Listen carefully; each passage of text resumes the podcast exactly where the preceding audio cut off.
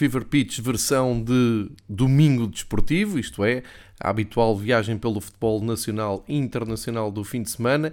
Hoje, tudo certinho, com os jogos a acabarem todos no domingo, porque a partir desta segunda-feira os jogadores internacionais já vão estar junto das suas seleções para preparar mais uma data FIFA, mais uma paragem para eh, jogos de qualificação para o Mundial e também eh, na zona europeia as meias finais da Liga das Nações com eh, jogos a partir desta semana e em sinal aberto para Portugal na RTP. Ora, de modo geral, podemos dizer que os estádios em Portugal abriram a 100%, mas eh, nenhum clube conseguiu apresentar eh, uma lotação acima de 65%, e isto inclui os dois grandes que eh, jogaram em casa, casos do Benfica e do Porto, e eh, a nível de resultados desportivos, temos aqui a assinalar uma enorme ressaca europeia pós-semana europeia, principalmente as equipas da Champions League, eh, mais de metade que se envolveram nos jogos a meio da semana ehm, da, da, Liga dos Campeões, não conseguiram vencer os seus jogos neste fim de semana. Também iremos ver isso mais ao pormenor na, quando formos de viagem pelo top 5 de campeonatos europeus, mas em Portugal a implicação, eh, desde logo, eh, da campanha europeia teve a ver com o Benfica. Direto ou indiretamente, eh, a questão é que é factual e já tem sido assim nos últimos anos. As equipas que estão eh, envolvidas na principal eh, prova da UEFA costumam pagar uma fatura nos jogos a seguir. Isto já no ano passado lembro-me de ter, termos falado nisto. Aqui, no caso da Liga Portugal B-Win, o que estamos a falar é da primeira derrota do Benfica, não só no campeonato, mas também da época. E foi de todo inesperado. Perdeu em casa com o Portimonense. Não porque o Portimonense tenha uh, vindo a fazer uma má prova até ao jogo da luz, nada disso. Tenho destacado sempre a equipa de Paulo Sérgio nos episódios uh, anteriores, nos sete episódios anteriores que uh, estão no arquivo a testemunhar cada jornada até agora do campeonato, mas um, não era expectável que uh, saíssem com uma vitória da luz. E o Benfica, embalado pela grande exibição que fez contra o Barcelona, também parecia ser pouco provável que fosse aqui o, a primeira paragem Uh, primeiro jogo sem marcar nenhum gol e uh, sem pontuar. Foi o que aconteceu, não tem implicação direta na tabela classificativa, uma vez que o Benfica tinha essa almofada de 4 pontos, agora só tem de 1 ponto. A perseguição continua Porto e Sporting, que reagiram muito bem à ressaca europeia. Uh, curiosamente, perderam ambos os jogos e conseguiram, já como tinha acontecido na primeira jornada, no caso do Sporting, conseguiram uma recuperação interessante. Portanto, Porto e Sporting regressaram com vitórias e conseguiram encurtar a distância para o Benfica. Um, ehm, aliás, há que dizer que dos 10 primeiros classificados no campeonato, nenhum perdeu, tirando o líder uh, Benfica.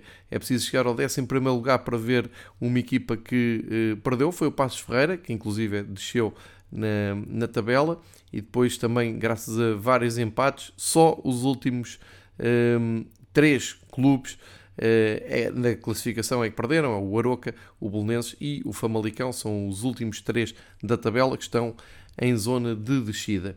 Mas como eu disse, foi a jornada que marca o regresso do público na sua totalidade aos estádios de futebol. Isto é, eh, se assim entender, os adeptos podem encher os estádios dos seus clubes. E, eh, como tem sido hábito aqui nos rescaldos de domingo esportivo eh, que fazemos aqui no Fever Pitch, eh, vale a pena olhar então para esta realidade de eh, lotação de estádios e presença de adeptos numa altura em que foi decidido, e desta vez a valer, que se poderia ultrapassar, ou, ou pronto, que não haveria limite de lotação. Recordo que começámos com os 33%, na altura chamei a atenção para o facto de raras vezes ter chegado perto dos 33%, depois passámos para 50%, dando aqui os parabéns, por exemplo, ao Vizela quando jogou em casa e atingiu essa lotação. E agora nos 100% temos uh, este ponto de comparação com as jornadas anteriores e uh, perceber se os adeptos estavam ou não uh, desejosos de voltar aos estádios. Temos números que continuam a ser muito preocupantes. Eu já sei que tem a ver com os cativos, os, como se dizia antigamente, lugares cativos, que são lugares anuais eh, comprados e pagos de uma só vez, ou em várias vezes, conforme os clubes, mas que permitem aos adeptos, eh, sem mais preocupações logísticas, estarem presentes em todos os estádios. Eu sei que continua a ser uma logística aborrecida entrar num estádio, como é para qualquer outro evento uh, de, de, espetáculos, de cultura, uh, que obriga a mostrar um certificado, um teste, as filas são mais uh, morosas. eu sei isso tudo, mas a vontade de ver futebol se calhar, e digo do ponto de vista dos políticos, dos dirigentes, dos responsáveis um, ehm, por organizar eh, as competições em Portugal, estavam à espera que isto é, fosse só estalar os dedos e que o público regressava todo a correr para os estádios. Não aconteceu, ninguém quis saber dos preços dos bilhetes, ninguém quis saber da questão do cartão do adepto, ninguém quis saber da questão logística e toda a gente, todos os clubes, de uma forma geral, eh, deram como certa a presença eh, em massa dos clubes. Eu eh, já sei, não sou ingênuo, há aqui estádios que geralmente, mesmo antes da pandemia, não tinham grandes números, números interessantes, e vou tirar até desta equação os números ridículos desse, desse projeto bizarro que está na primeira divisão, que é a Bessado, que continua a jogar em Leiria e continua a ocupar 2% do estádio. Uh, já percebi que os números oficiais andam sempre à volta das 600 pessoas a assistir aos jogos da Bessade, desta vez foi com o tom dela, mas vou chamar então para aqui, para os destaques, uh, o Estádio de Dragão e o Estádio da Luz. O Estádio de Dragão, mais uma vez, e, e aqui reforço, sem restrições de ocupação de lugares, porque uh, os seus adeptos acharam por bem aderir ao cartão do adepto e uh, no final do dia um Porto Passos Ferreira uh, atraiu ao Estádio do Dragão 22 mil pessoas, isto é, 44% da lotação do, do, do, do, estádio. Portanto, aqui, e, e, justiça se faça ao Presidente do Porto, que sempre tem lutado pela abertura ao público na máxima força, mas a verdade é que aqui nem se notou que passámos dos 50% para os 100%. É, é preocupante. É, já sei que o Porto já tem à venda lugares cativos. Vamos ver se isto resolve um, o facto de metade do Dragão estar vazio. E depois, no lado do Benfica, já o disse aqui várias vezes, continuo a dizer, o, a direção do Benfica, ainda por cima, numa altura em que está uh, em eleições, uh, quem ficar à frente do Benfica vai ter que assumir que temos aqui um problema, que há aqui algo por resolver, porque depois de uma vitória épica contra o Barcelona, em que só, poderia, só poderiam estar 50% de, da lotação do estádio. Depois do Benfica ter um arranque de 7 jogos, 7 vitórias, não ter perdido nenhum jogo no campeonato, receber o Portimonense às 6 da tarde do domingo. Portanto, tudo a favor para uma grande casa. Apareceram no Estádio da Luz nem 39 mil adeptos. Isto é, eh, falamos de 60% do Estádio da Luz ocupado. É muita cadeira vazia, é muito adepto do Benfica que eh, e eu, aqui faço sempre o reparo, eu não falo e não contabilizo aqui os que não podem, eu só, só estou a falar dos que não querem. Eh, e os que não querem eh, acaba por ser uma amostra grande eh, e preocupante. E depois, só para termos uma noção da mobilização de adeptos mais impactante, é o Sporting, que sem surpresa arrastou mais de 3 mil adeptos até Aroca, contando também com os adeptos da casa, obviamente, e que corresponde a 65% da ocupação do estádio, a mesma percentagem uh, que se verificou no Famalicão Vitória, são, aqui corresponde a 3.500 adeptos, mais coisa menos coisa, e uh, sendo que os adeptos do Vitória conseguiram contornar ehm, a presença no, no setor de cartão de adepto, é que não aderem e que boicotam, uh, conseguiram ver o jogo em harmonia na bancada do Famalicão. Dizem-me que há boas relações entre os adeptos de Famalicão uh, e Vitória de Guimarães, e ainda bem, uh, porque o Vitória, como se tem visto aqui nestes episódios, arrasta sempre muita gente uh, e acaba por ser muito importante nas receitas dos clubes que visita.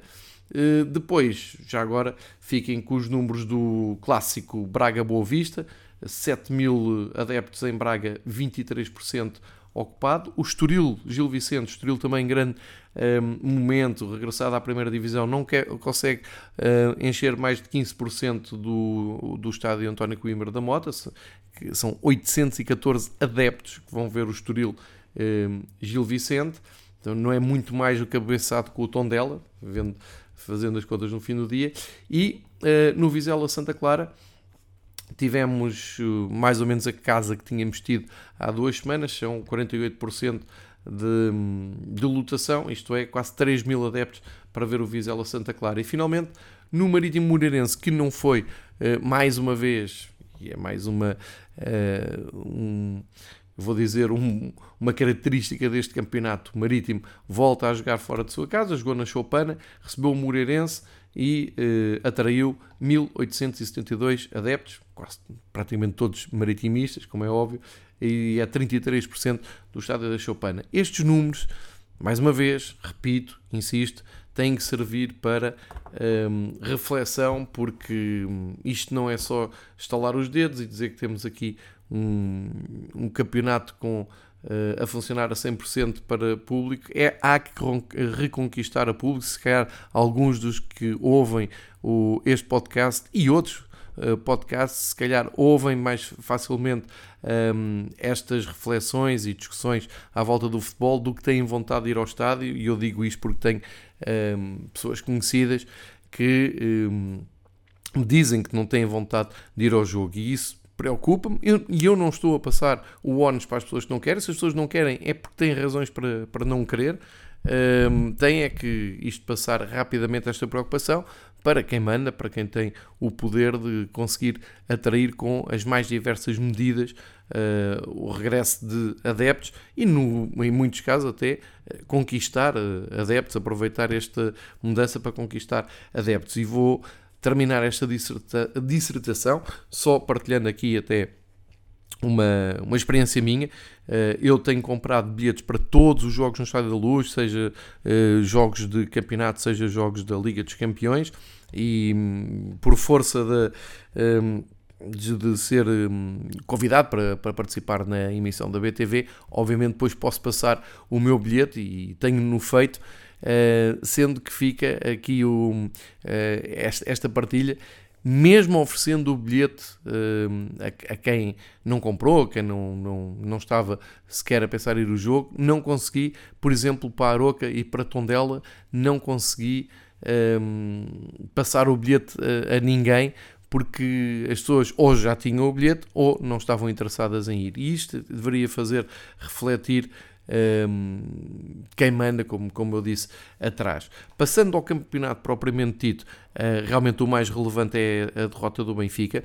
Eu acho que a derrota do Benfica não é tão dramática como uh, os números e o choque de, de, ser a primeira da temporada e o primeiro jogo a zero uh, podem querer. Também não me parece que tenha a ver com o, o jogo com o Barcelona pode ter aqui alguma interferência, mas a maneira como o Benfica jogou e a maneira como os adeptos se despediram da equipa parece-me que mostra que eh, aconteceu uma coisa muito simples, aconteceu futebol, aconteceu daquelas tardes ou daqueles fins de tarde uh, em que aparece um guarda-redes como o Samuel Portugal uh, inspiradíssimo, sorte do jogo do lado do Portimonense, muito desacerto, porque quando é assim eu gosto de dar sempre mérito à equipa que tem menos argumentos, que é o caso do Portimonense, uh, e perceber o que é que pode ter corrido mal na equipa favorita. Eu acho que claramente foi a finalização, mas uh, estive na luz e vi lances uh, que geralmente dão um gol. Eu ainda tenho na cabeça o remate do Yaramchuk que o Samuel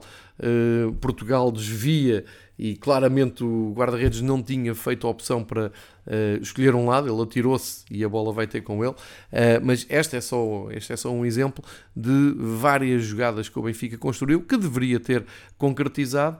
Um, ehm, não me parece que tenha a haver alguma coisa do jogo com o Barcelona, uh, esta falta de eficácia, muito menos.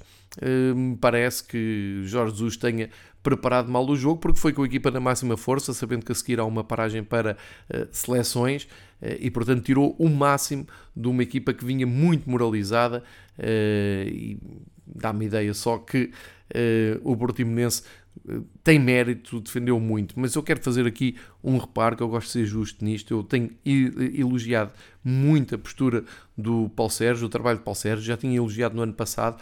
Uh, o trabalho que ele tem não é nada fácil, tem mantido o Portimonense até à última em grandes lutas na primeira divisão. Este ano começou muito bem, tem sido claramente o destaque do campeonato, juntamente com o Estoril. Agora, depois desta vitória na luz, uh, se calhar ultrapassa até em termos mediáticos com este feito o, o Estoril. Mas eu não gostei nada da atitude do, do Portimonense, porque não tem a ver com uh, o futebol que pratica, nem tem a ver com o que tem mostrado até aqui. Perder tempo desde o primeiro minuto com jogadores no chão, com reposições de bola muito tardias, com aquelas rábulas que convencionalmente se chama antijogo, é algo que não fica nada bem. E não tem nada a ver com os argumentos de um lado e do outro, não tem nada a ver com diferenças de orçamento, não tem nada a ver, porque o Portimonense ganhou o jogo com eficácia defensiva e eficácia nas bolas paradas, que é uma característica que tem mostrado este ano, que eu já tenho destacado aqui, e que chega ao gol numa bola parada, um pontapé de canto, uh, e com todo o mérito. Uh, e é isto que eu, que eu quero que fique do, do futebol do Portimonense. Mas quem assiste ao jogo, e depois, quando a arbitragem também permite, e há um lance que visto no estádio, e isto serve para qualquer estádio, para qualquer equipa que esteja na moto de cima e vê um árbitro a ir advertir um jogador que chutou a bola para longe propositadamente. Portanto, o árbitro vê, em vez de lhe mostrar imediatamente o cartão amarelo, até numa forma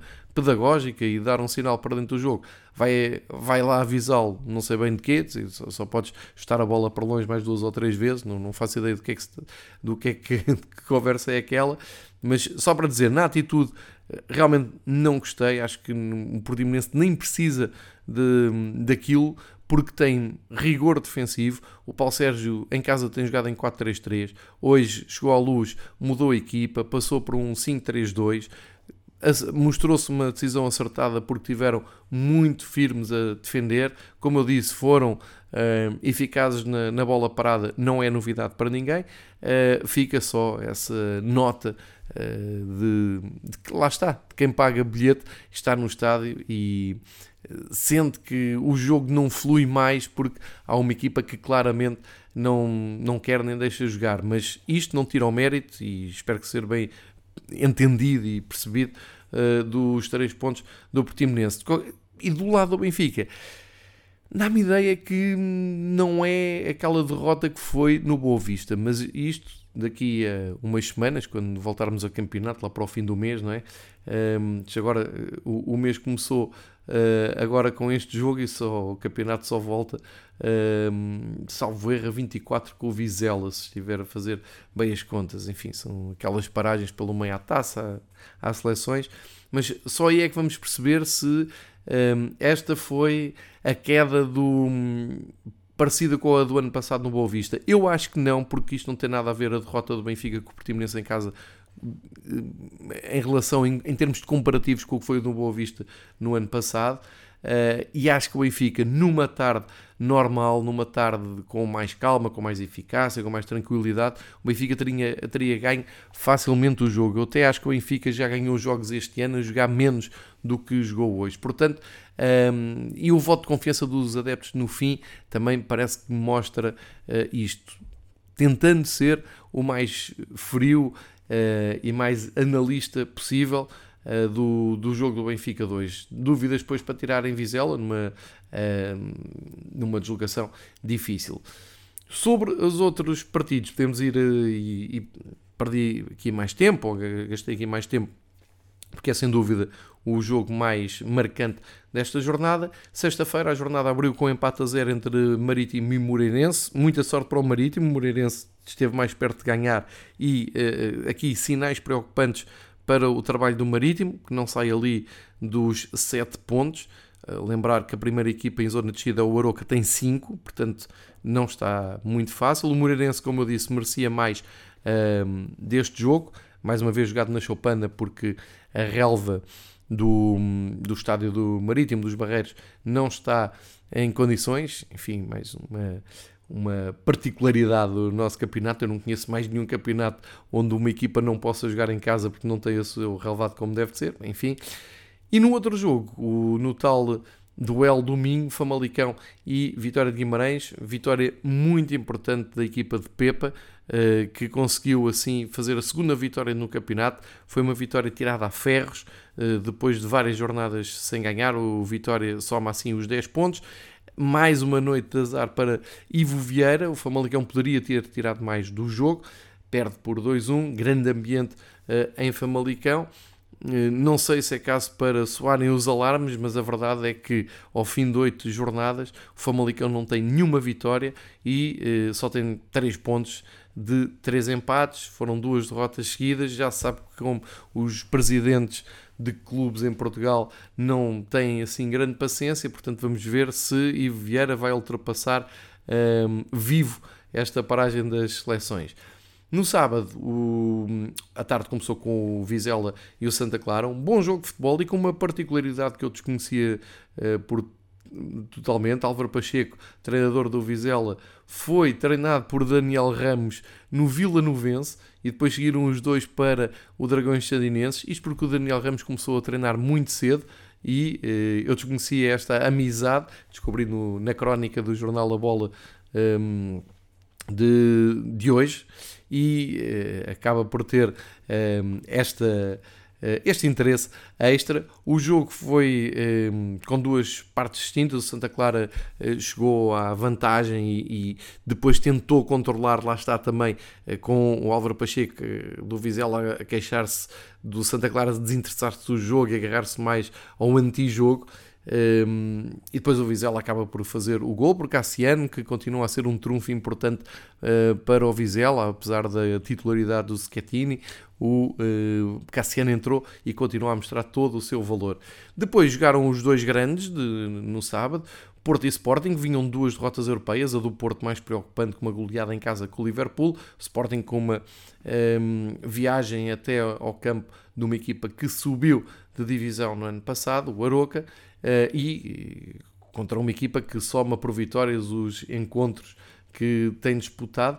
No Dragão, o Passos Ferreira chegou a assustar com o um gol do Nuno Santos, esteve a ganhar 1-0. Um Luís Dias, o suspeito do costume, uh, tirou a pressão maior que poderia haver com uma derrota ao intervalo, empatando o jogo 1 a 1 e depois na segunda parte o Porto uh, conseguiu dar a volta, uh, sendo que logo a seguir há uma reação ainda do Passos Ferreira, ou seja, isto ainda é um Porto intranquilo, ainda é um Porto que não convence a 100% os seus adeptos, mas conseguiu o mais importante, que foi reagir a uma goleada uh, em casa com uma vitória que permite 3 pontos e permitiu, na prática, uh, chegar-se perto do primeiro lugar, perto ao, do líder Benfica. É mesmo serve para o Sporting, mas embora o Sporting nunca tenha estado claramente em, em, em perigo de perder pontos, uh, começou cedo um, em vantagem no jogo, já sabe que o Sporting não ganha os seus jogos de forma hum, concludente, ou seja, eh, só por. Penso que eu vi isto hoje na bola, à volta de 30%, 30%, 30 e pouco por cento dos jogos do Sporting é que são resolvidos por mais do que a margem mínima, eh, e isto diz muito de, do pragmatismo e do, da objetividade que Ruben Amorim trouxe ao futebol do Sporting.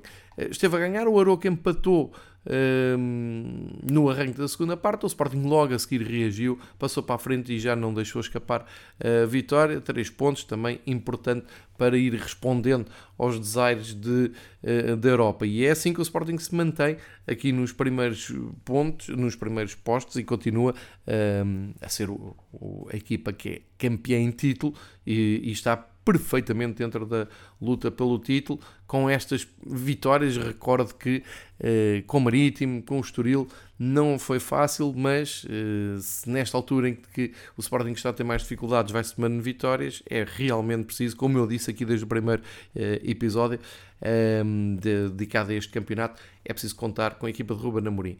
Para domingo, além do, então do, deste triunfo do Portimonense na Luz, tivemos uma vitória importantíssima do Tondela uh, em Leiria contra a SAD do Belenenses, 2-0, uma vitória que uh, atira o Tondela para a parte superior da tabela, por nono lugar, segunda vitória seguida, 9 pontos, mais uma vez o Paca Estaran um, a conseguir fazer um bom trabalho e deixa uh, Petit numa uma posição muito complicada, tal como Ivo Vieira, são os dois candidatos, uh, se calhar, a alargarem uh, ou a serem vítimas de mudança de treinador. O Bolonenses uh, tem quatro empates no campeonato, apenas mais um que o Famalicão, e uh, um jogo que claramente deveria ganhar, perde com o Tondela e acaba por se afundar um pouco mais na tabela.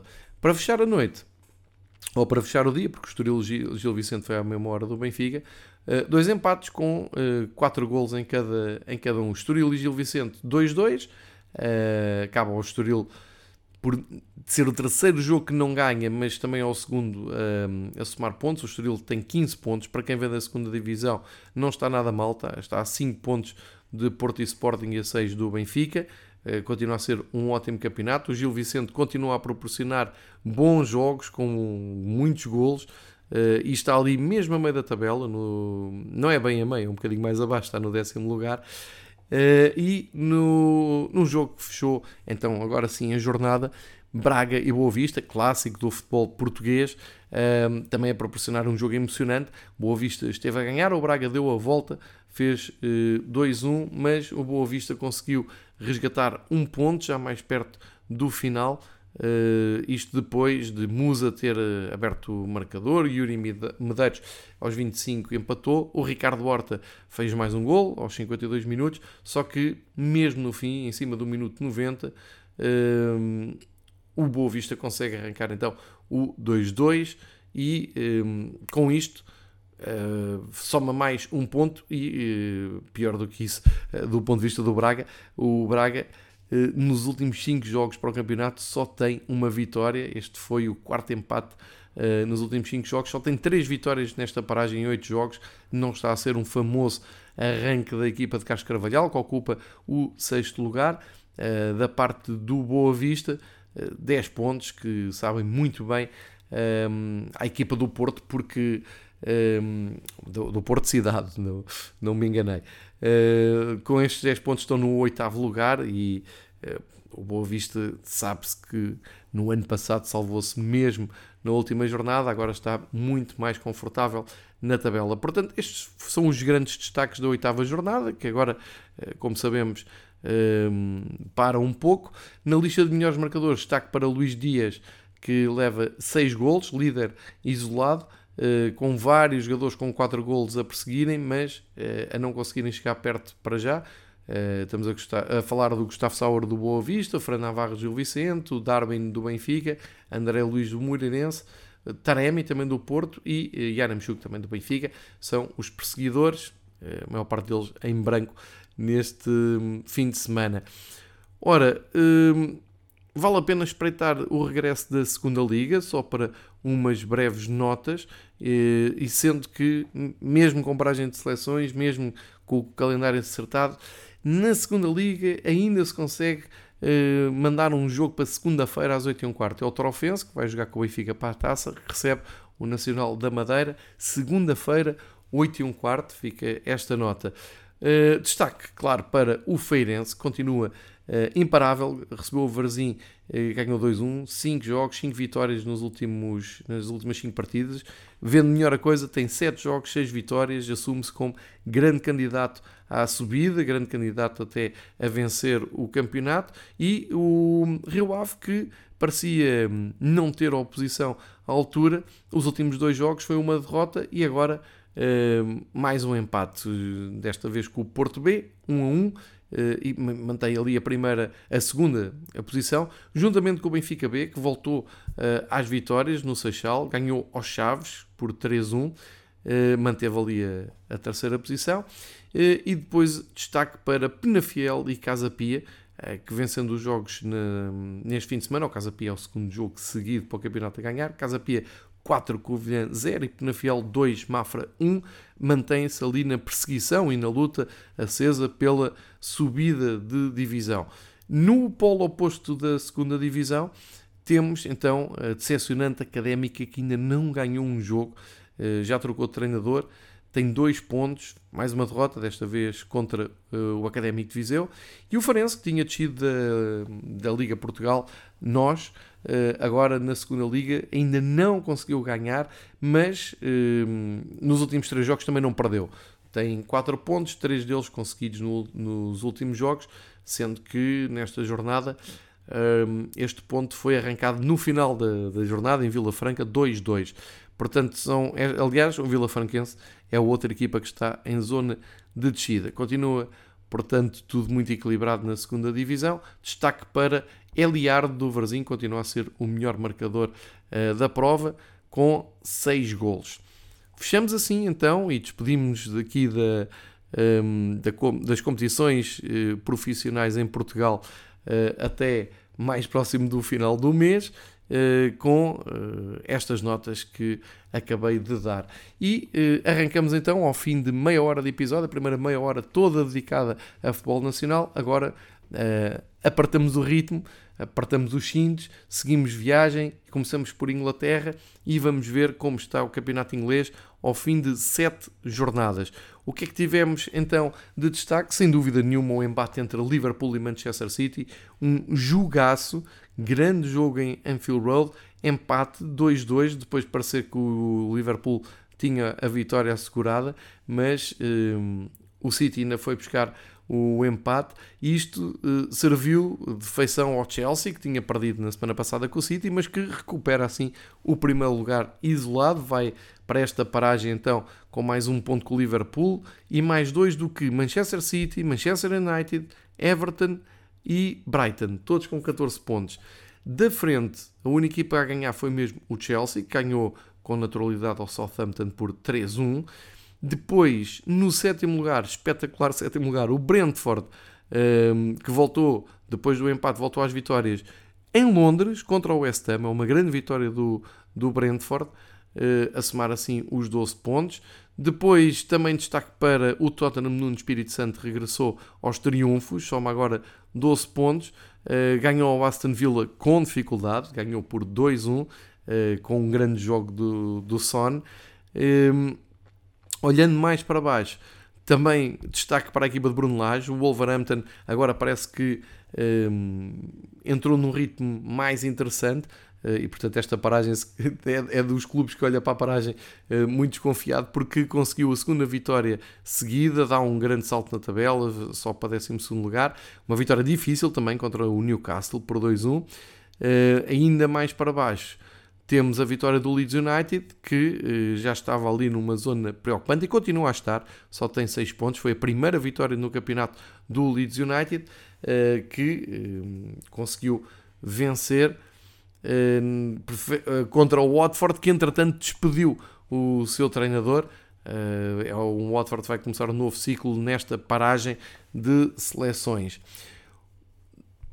Outros destaques, o Manchester United perde pontos em casa com o Everton, com o Cristiano Ronaldo a começar no banco. O Everton até podia ter ganho o jogo se não fosse um gol tirado um, por fora de jogo, eh, que chegou mesmo a dar ideia que a equipa de Liverpool ia levar os três pontos. Portanto, novo um, compasso de espera na, na, no ritmo de título que o Manchester United e os seus adeptos querem. O Burnley empatou 0-0 com o Norwich, um jogo eh, de fim de tabela e com isto é o primeiro ponto do Norwich eh, conquistado eh, neste campeonato e fora de casa, portanto algo moralizador. Também destaque para o Arsenal que não passou em Brighton. Brighton é uma das grandes sensações deste campeonato. Uh, só tem uma derrota, voltou a pontuar. Arsenal que vinha então dessa grande vitória do derby com o Tottenham, ficou a zeros em Brighton. Uh, grande jogo entre Crystal Palace e Leicester a abrir este domingo. O Leicester teve a ganhar por 2-0 Crystal Palace com a alma do costume, foi buscar um ponto.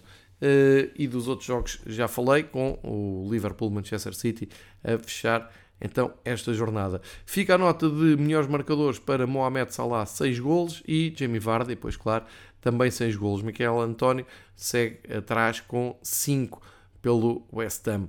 Uh, próxima jornada da Liga Inglesa. Eu vou ver só aqui, a data é dia 16, não é preciso esperar tanto como em Portugal, um, e vai-nos trazer como sempre, alguns ótimos jogos, com destaque da visita do Liverpool ao Watford, o Chelsea vai a Brentford e aqui deve ser mesmo grande jogo. O Brentford tem sido a grande sensação, como eu disse, desta Premier League. O Manchester United vai, vai viajar a Leicester, precisamente. Portanto, como sempre, grandes jogos, recordo, a partir de sábado, dia 16. E com isto, fechamos então a volta por Inglaterra e saltamos para Itália, que eh, também já tem a sua jornada fechada, como, como é costume, eh, né, antes de uma data FIFA. E eh, o que é que temos aqui de relevante no, na tabela uh, italiana ao fim de sete jogos. É que o Nápoles está mesmo, mesmo imparável.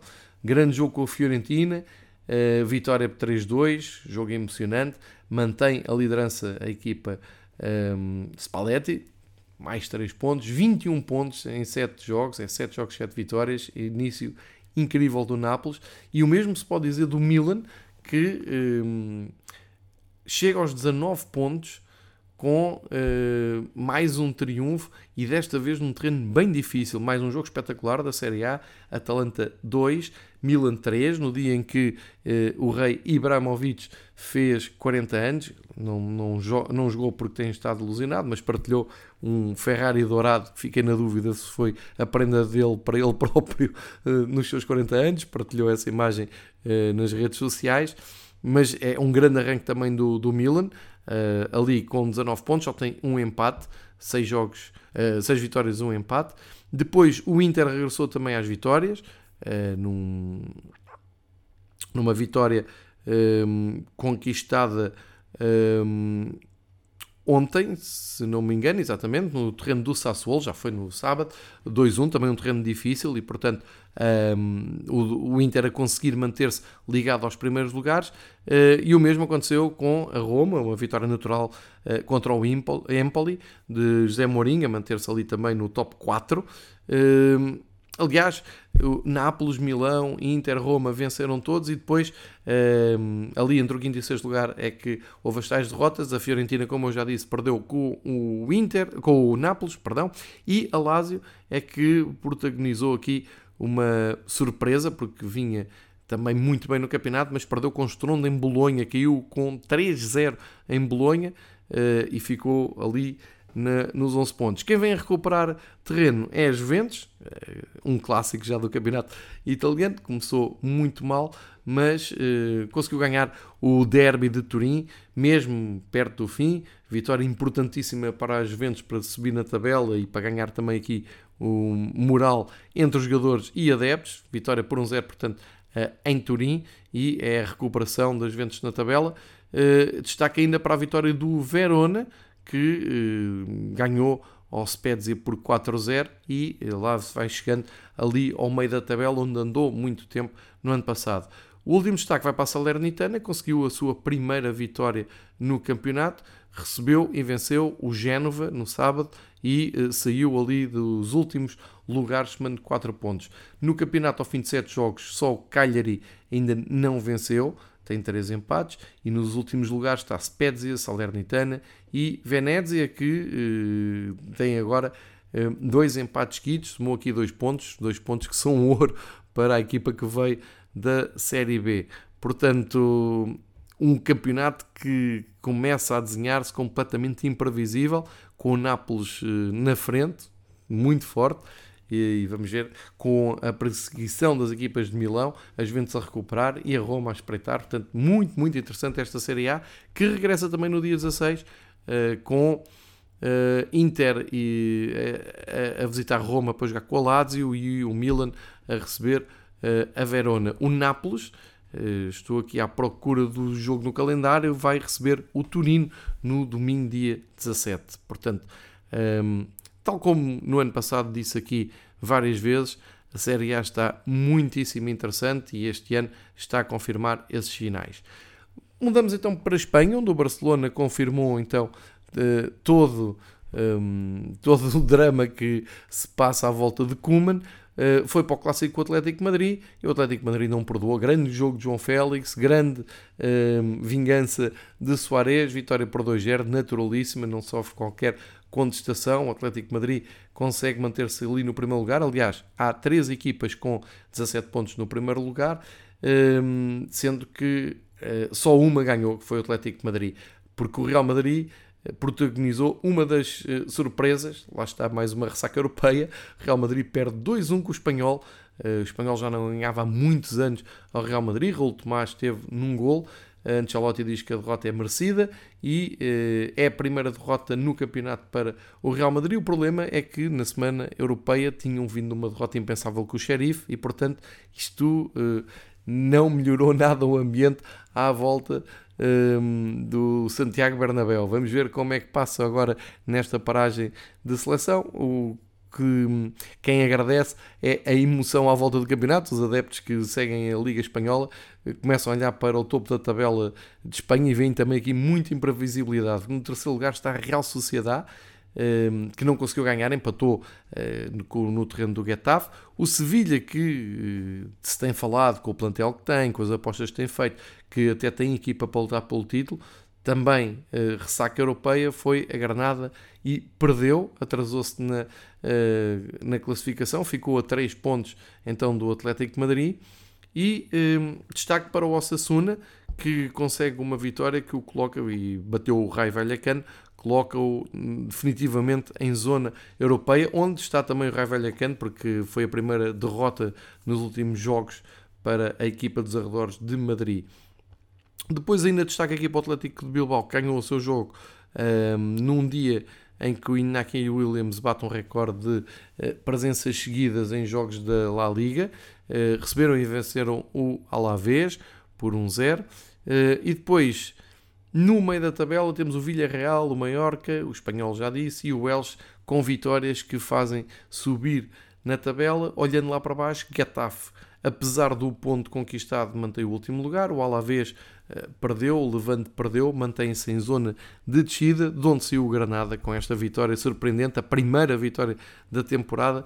Uh, com o Sevilha e conseguiram subir um pouco. O Cádiz lá vai uh, fazendo o que fez no ano passado, somando pontos, para ficar ali longe desse, desse perigo de descida de divisão. Os melhores marcadores um, em Espanha, sem surpresa, um, a lista é liderada por Benzema, apesar de, da derrota no fim de semana, tem 8 golos, uh, seguido por Oyarzabal com 5 e Vinícius Júnior também do Real Madrid com 5. O campeonato agora também para, olhando para a próxima jornada, também a partir do dia 16, logo o Real Madrid uh, Atlético Bilbao e visita do Atlético de Madrid a Granada. É, são os jogos que marcam o regresso da Liga Espanhola.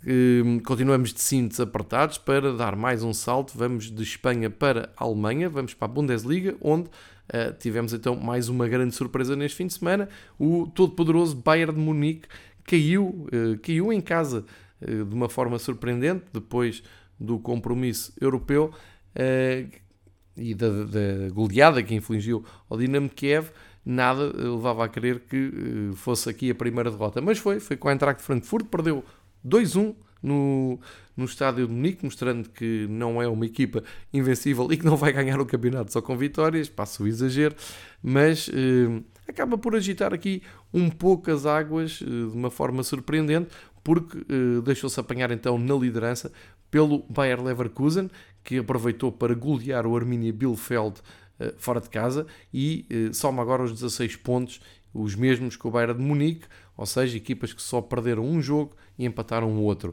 E logo atrás está o Borussia Dortmund, que voltou uh, a ganhar depois de ter ganho no, ao Sporting a meio da semana, recebeu e venceu o Augsburg, com o Rafael Guerreiro a marcar um, um gol de penalti.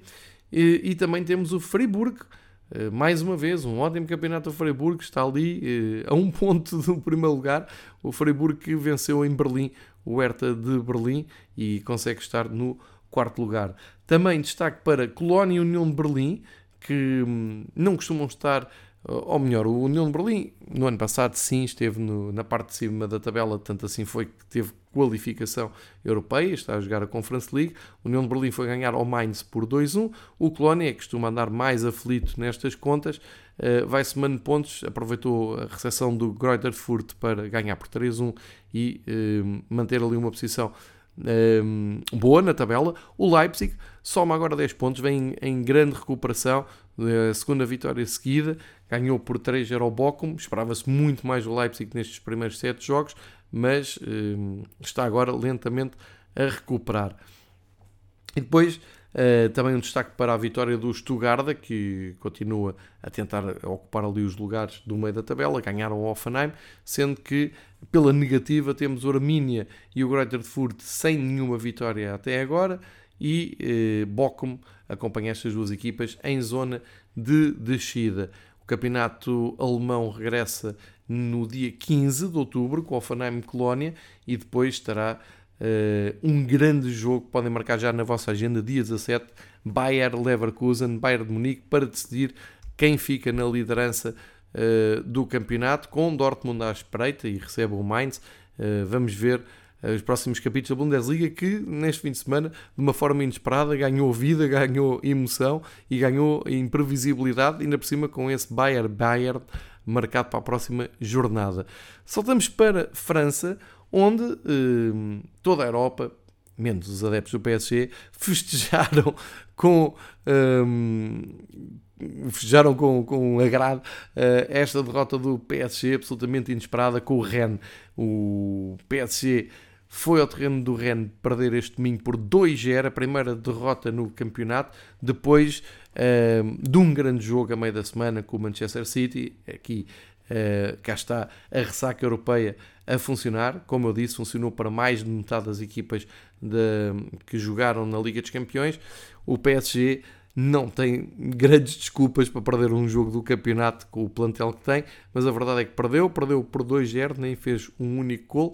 De qualquer maneira, a distância continua a ser muito grande para o segundo classificado, segundo classificado que é o Lance, eh, que continua a fazer um ótimo campeonato, voltou eh, a ganhar, Neste fim de semana abriu a jornada e ganhou ao Rance por 2-0, mantém-se ali no segundo lugar, tal como agora o Nice, com também outra vitória. Uh, o Nice ganhou ao Brest e sobe ao terceiro lugar.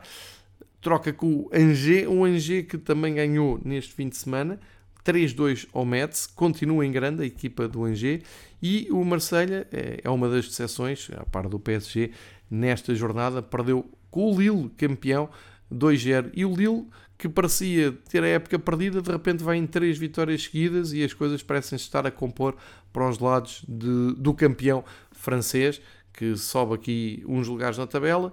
O Nantes eh, também regressou às vitórias e está a meio da tabela. O Nantes que eh, ganhou em casa ao Terroir. Aliás, nesta jornada de França, só ganharam equipas em casa. Ninguém que jogou fora conseguiu ganhar e isso aplica-se também ao Lyon, que estava a fazer um, um campeonato um, interessante ao início, mas está-se a deixar atrasar. É o segundo empate seguido, desta vez foi com o Saint-Etienne. Portanto, em França, o PSG lidera, mas caiu, e Lance, Nice, Angers são as equipas que o perseguem. Portanto, há aqui grandes novidades e um novo mundo por explorar. A nível de melhores marcadores, Jonathan David, do Lille, e eh, Laborde, do Rennes, continuam com 6 pontos na, na liderança dos melhores marcadores e, portanto, sem grandes, um, sem grandes uh, novidades. Para terminar, eu sei que isto já não é do top 5, mas uh, eu tenho elogiado muito aqui o campeonato holandês e vale a pena falar desta jornada, porque também no campeonato holandês o líder perdeu, o Ajax, também depois de um jogo de Champions League, uh, perdeu de uma forma uh, absolutamente inesperada em casa, perde com o Trek por 1-0 e faz com que o PSV fique apenas e só a um ponto da liderança. O PSV aproveitou uh, o Sparta Roterdão em Eindhoven, a recepção, para ganhar por 2-1. Chegou-se ali mais à frente. O Trek, que ganhou uh, em Amsterdão e passou metade do jogo a perder tempo, fazendo lembrar também que um pouco o, Benfica Portimonense acabou compensado com uma vitória e vai no terceiro lugar, é a terceira vitória seguida do Trek, uh, está ali muito perto da, da liderança. Depois o Vila Metu perdeu, o Feyenoord perdeu e um, cá embaixo, sem nenhuma vitória, está o Zevol, continua só com um ponto, Fortuna e Sparta Roterdão em uh, zona de descida. Uh, uma nota só para Til, o melhor marcador do campeonato holandês, que joga no Feyenoord. Fecha assim uh, de uma forma mais exótica, passando pelo campeonato holandês, que acho que vai passar também a ter aqui o, o seu destaque porque vale a pena. É um ótimo campeonato. E, se puderem, vejam na Sport TV o resumo da jornada e vão ver estádios cheios, bons golos, bons espetáculos e, uh, pelos vistos, também ainda luta, ainda em aberta luta, que parecia um passeio para o Ajax, afinal não vai ser. Agora, a partir daqui, uh, vamos começar também a perceber que tipo de influência tem estas paragens. Aqui já tínhamos tido paragens das datas FIFA e datas UEFA, uh, mas com o arranque da Champions League, claramente o mapa de resultados está a mudar uh, os líderes e as equipas mais poderosas estão a começar a passar as suas primeiras dificuldades. Isto tem sido em Portugal e tem sido um pouco pela, um, pelos tops de campeonatos da Europa, uh, como conseguimos facilmente ver por esta rápida viagem uh, pela Europa do futebol. O Fever Pitch Domingo Esportivo fica por aqui, hoje em menos de uma hora, para conseguirem perceber o que aconteceu na jornada em Portugal, na primeira, segunda liga e também então no top 5 campeonatos, mais um campeonato holandês, aqui um extra hoje colocado e que provavelmente vou repetir nas próximas emissões. Agora já sabem, a partir daqui entram em campo as seleções, o foco é o Qatar 2022, jogos de qualificação e alguns particulares pelo meio e também a Liga das Nações, que vai ter agora a sua fase final em Itália eh, e que começa já com uh, meio da semana com as meias finais. Portanto, Fever Pitch, como sempre, vai estar atento, há de fazer aqui um apontamento sobre as datas das seleções, para depois voltarmos uh, também ainda em ambiente de futebol nacional com o Pedro Varela e o Miguel Pereira para fazermos aqui o balanço da semana dos três rivais e um, eh, mais para a frente já olhar para o fim de semana que vai meter a taça depois das datas FIFA. Fiquem bem, continuem a ver futebol. Eu sei que é seleções, mas acaba sempre por arranjar uh, jogos interessantes para verem. E uh, temos que ser todos fortes até ao final deste mês para voltarmos às emoções do campeonato português. Mas é assim que é o calendário, é assim que se gera uh, em Portugal. Acima de tudo, regresso ao princípio deste episódio. Está na altura, e agora que o campeonato para, de olharem para os números e perceberem que as pessoas não estão a ir aos jogos, e isto vale para os que já tinham pouca gente, como vale para os grandes que tinham os seus estádios cheios. Pensem nisto, reflitam sobre isto, porque o lugar dos adeptos é nos estádios, não é nas televisões. E hoje, a terminar este episódio, deixa nota que numa guerra, entre aspas, pois claro, nas redes sociais, mais propriamente no Twitter, um, Sport TV uh, bloqueou a conta do, da Eleven por causa de um, uma troca de galhardetes sobre a Premier League. Portanto, é este o ambiente que temos em Portugal nesta altura e por isso paciência e voltaremos todos para seguir os nossos clubes e a competição em Portugal. Até lá, seleções e fiquem com o Fever Pitch. Obrigado por ouvirem e obrigado pela preferência. Boa semana.